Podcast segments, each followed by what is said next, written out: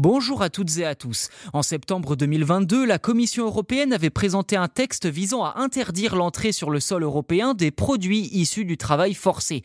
Une mesure qui, sur le principe, fait évidemment l'unanimité, mais qui pourtant est bloquée par certains acteurs économiques. C'est le cas du monde de l'énergie solaire qui tente de proposer à la place des mesures moins fermes contre le dit travail forcé. D'après le Global Slavery Index, la production de panneaux photovoltaïques serait le quatrième type de produit le plus touché par le travail forcé cette année dans les importations des pays du G20. Une situation causée notamment par la domination de la Chine dans le secteur où l'on trouve un tiers des matériaux de base servant à leur fabrication, comme le polysilicium provenant du Xinjiang, là où la minorité ouïghour serait astreinte à du travail forcé. Le lobby du solaire, représenté par l'association Solar Power Europe, regroupe quasiment 600 sociétés du secteur et critique cette initiative de l'Union européenne.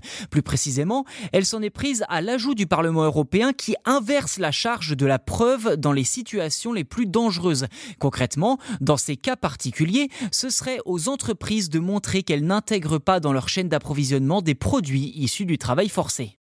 Je cite l'association, on ne sait pas clairement comment les entreprises peuvent légalement démontrer que leur produit est conforme. Nous craignons que cela ralentisse injustement le déploiement de l'énergie solaire. Fin de citation.